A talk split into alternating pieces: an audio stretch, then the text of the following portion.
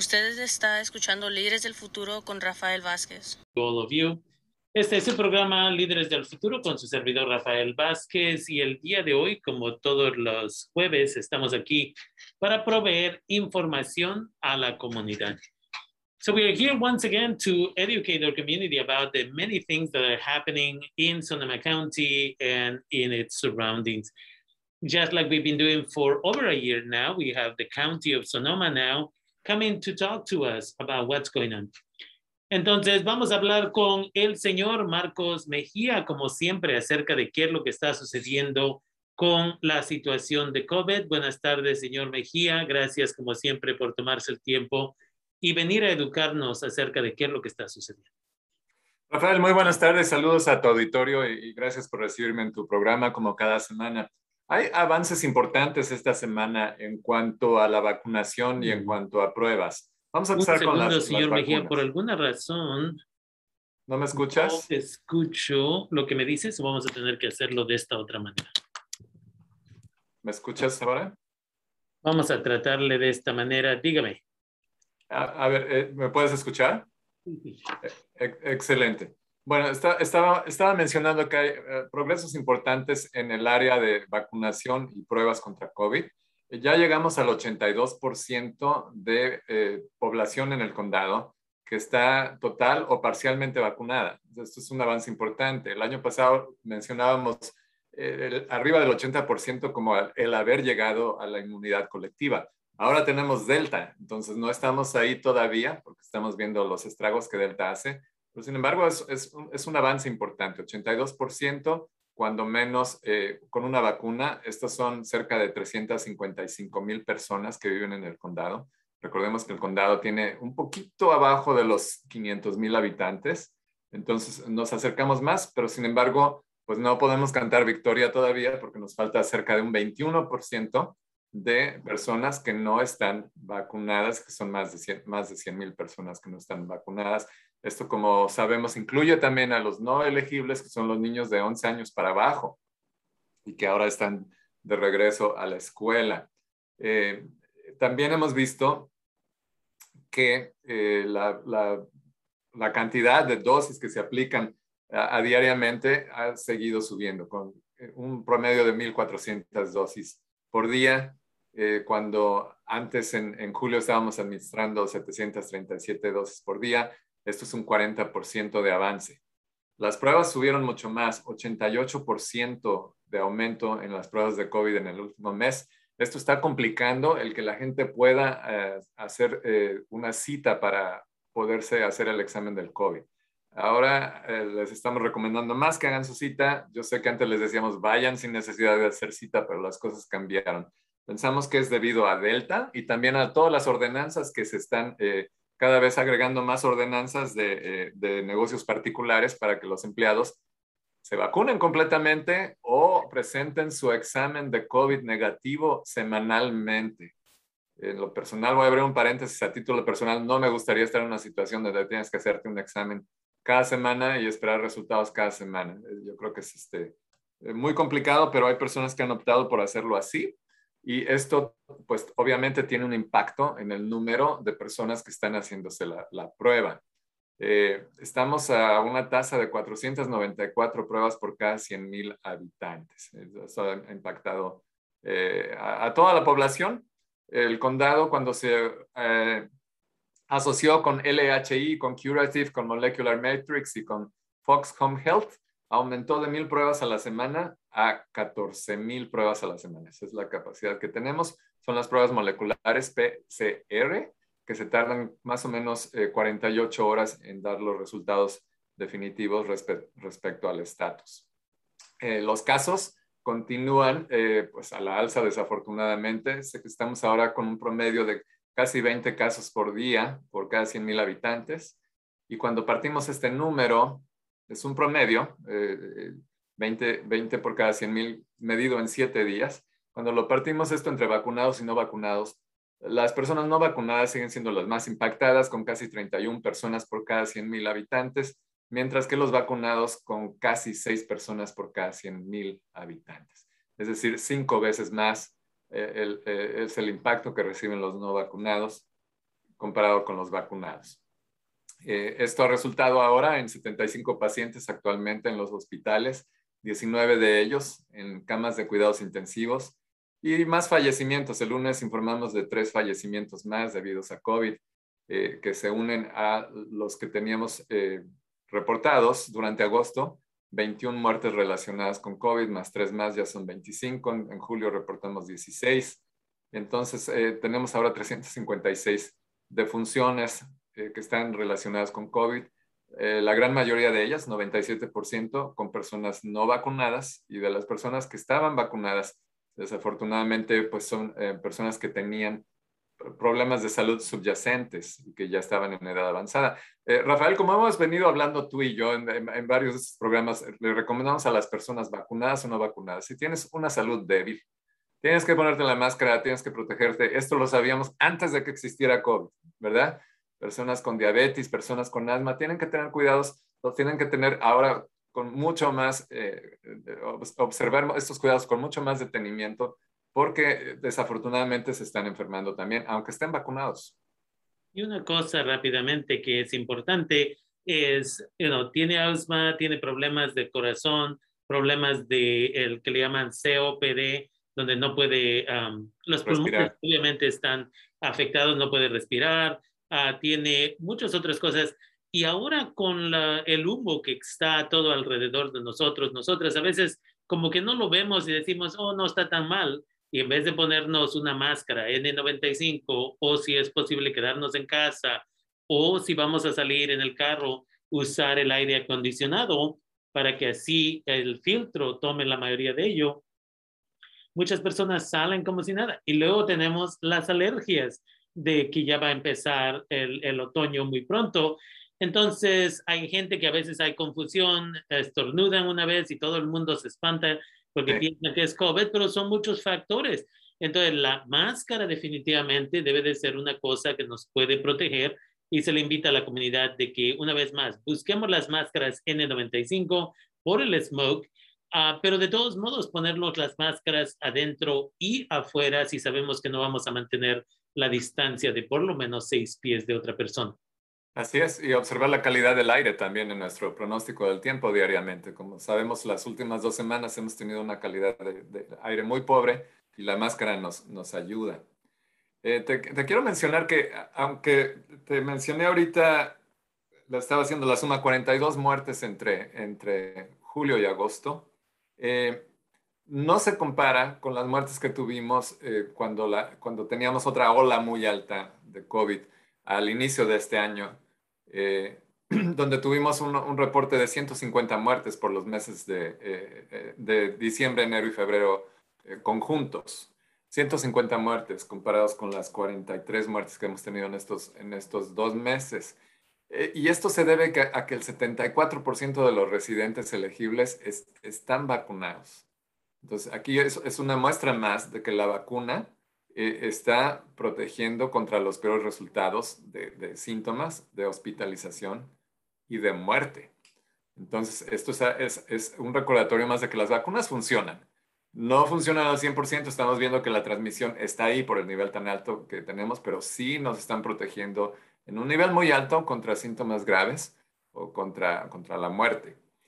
Eh, Seguimos viendo el mismo problema, que es la juventud, la que es más resistente a, vacunarse, especialmente los grupos que están siendo más afectados.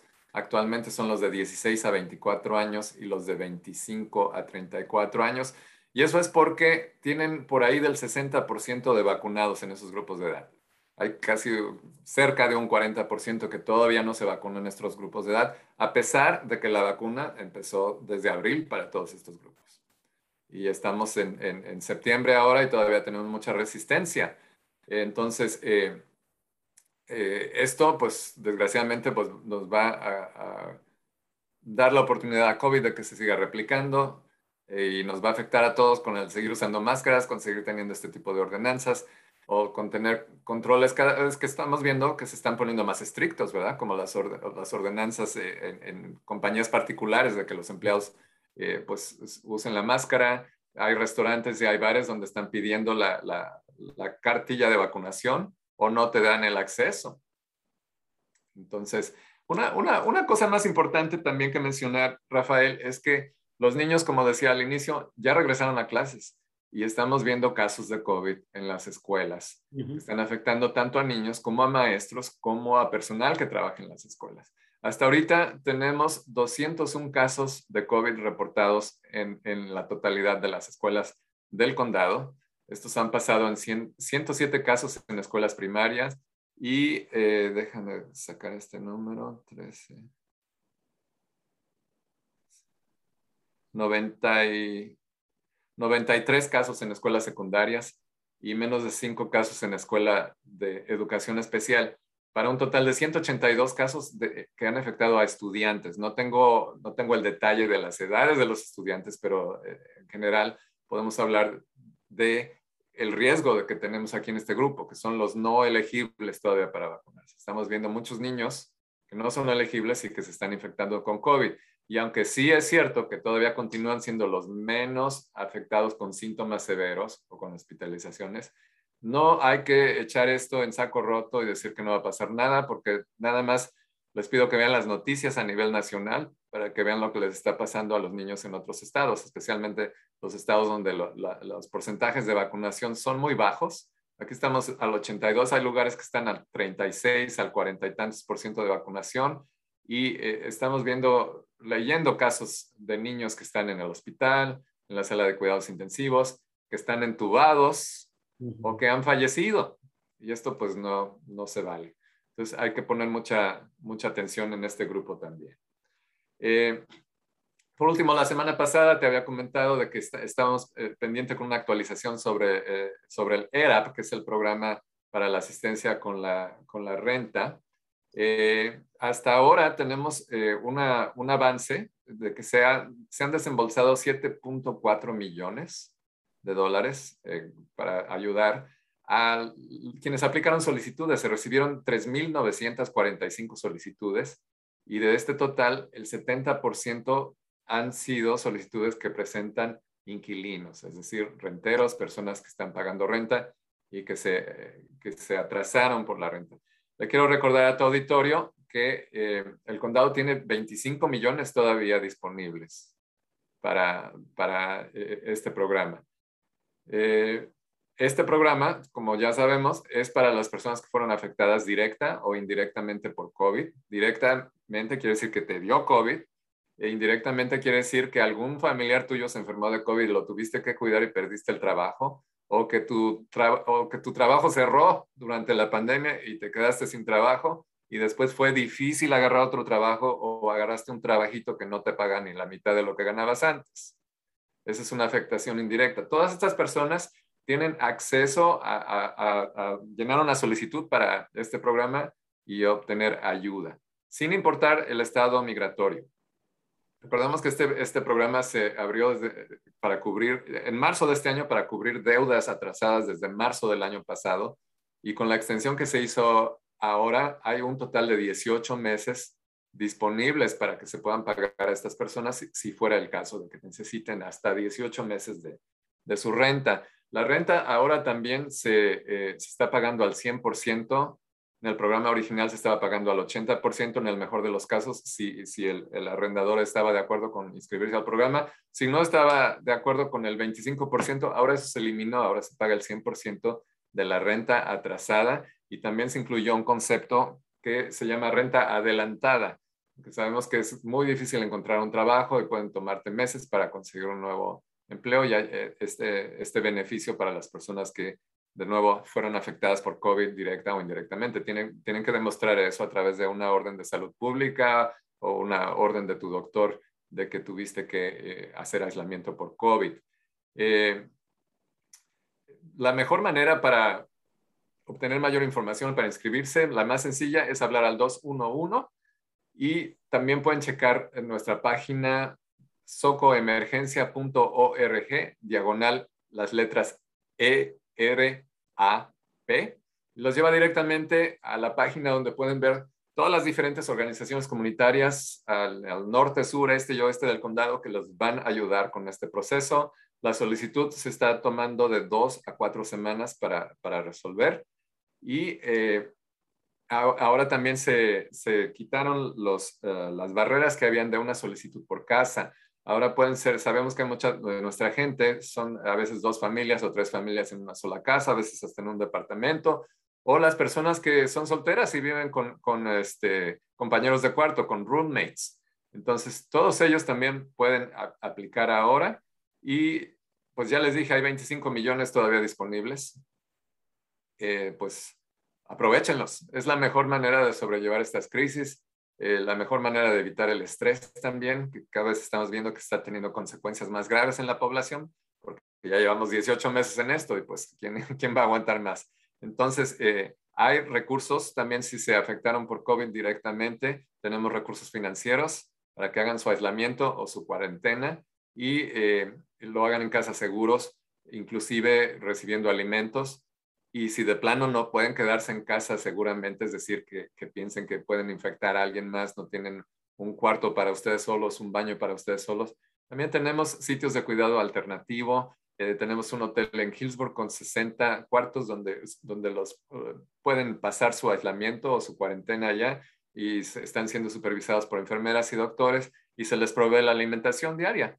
Entonces, hay recursos, hay cómo hacerle y la, mejor manera, pues ya sabemos, es vacunándote, haciéndote el examen de COVID y siguiendo las medidas de mitigación que como tú muestras ahora mismo, usando la máscara en interiores, eh, evitando las conglomeraciones, eh, los lugares poco ventilados, lavándolo las manos. Eh, va a ser el, fin de semana largo ahora por el, el Labor Day, Día del Trabajo. Entonces, por favor, las personas que están con salud débil, y que no están vacunados traten de evitar las aglomeraciones, no se expongan a un riesgo innecesario, a, más vale prevenir que lamentar. No queremos que después estén lamentando, como estamos escuchando muchas personas que están ahora, eh, pues, lamentando que no se pusieron la vacuna antes. Estamos a tiempo, entonces vacúnense, hay vacunas por todos lados. Visiten socoemergencia.org. Si no pueden hacer eh, una visita a la computadora, llámenos por teléfono al 707-565-4701. Con gusto les hablamos en español, los orientamos para que hagan su cita donde les quede más cerca de casa. Y con eso concluyo mi reporte, Rafael. Gracias. Nada más recordándole a la comunidad de que esta ah, situación de gente que está siendo contagiada en las escuelas es una situación que va a continuar con tal de que las gentes no se vacunen, no se cuiden, no se protejan Allá yo trabajo en Santa Rosa Junior College también y en mi clase eh, uno de mis estudiantes, de 22 estudiantes, uno ya se infectó con COVID y no ha podido presentarse a las clases. Tengo que conectar Zoom y todo eso, todo porque no se protegió la, la persona, right? Entonces, y no se había vacunado. Entonces, aquí es donde estamos con estos problemas. Fue a una fiesta familiar, no sé cuántas personas se hayan, uh, ¿cómo se llama?, contagiado, pero por seguro esta persona sí.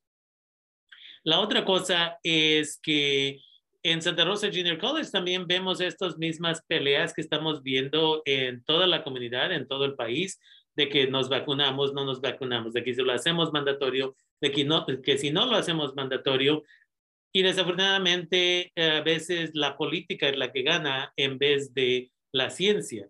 El presidente del Colegio de Santa Rosa ya había indicado que todo estudiante que quisiera tomar clases en Santa Rosa Junior College para la primavera tendría que vacunarse. Ahora sale que podrían vacunarse, pero si no, que podrían hacer exámenes semanalmente. Es, va a ser un gastadero que no es necesario, pero una vez más vemos que la política es más poderosa a veces que la, que la ciencia y ahí es donde hay un problema. Y eso es lo que causa la incertidumbre con la comunidad y dicen, no, pero yo vi este video, no, pero si fulano de tal, el famoso Joe Rogan, un señor que, you tiene su programa en inglés, eh, que tiene millones y millones de personas que lo escuchan diariamente, que no, que la pandemia no era una cosa grande, que los jóvenes no tenían que vacunarse y fue a Florida, tuvo tres um, shows ahí en Florida y ahora está, uh, separándose de la gente en aislamiento porque él le tocó el COVID. Una vez más, la ignorancia a veces está ganando en vez de la ciencia. Entonces debemos de continuar este trabajo y como siempre le agradezco, señor Mejía, por tomarse el tiempo y estar con nosotros, nosotras, aquí en KBBF y aquí en su programa Líderes del Futuro. Con mucho gusto, Rafael. Gracias por invitarme. Gracias.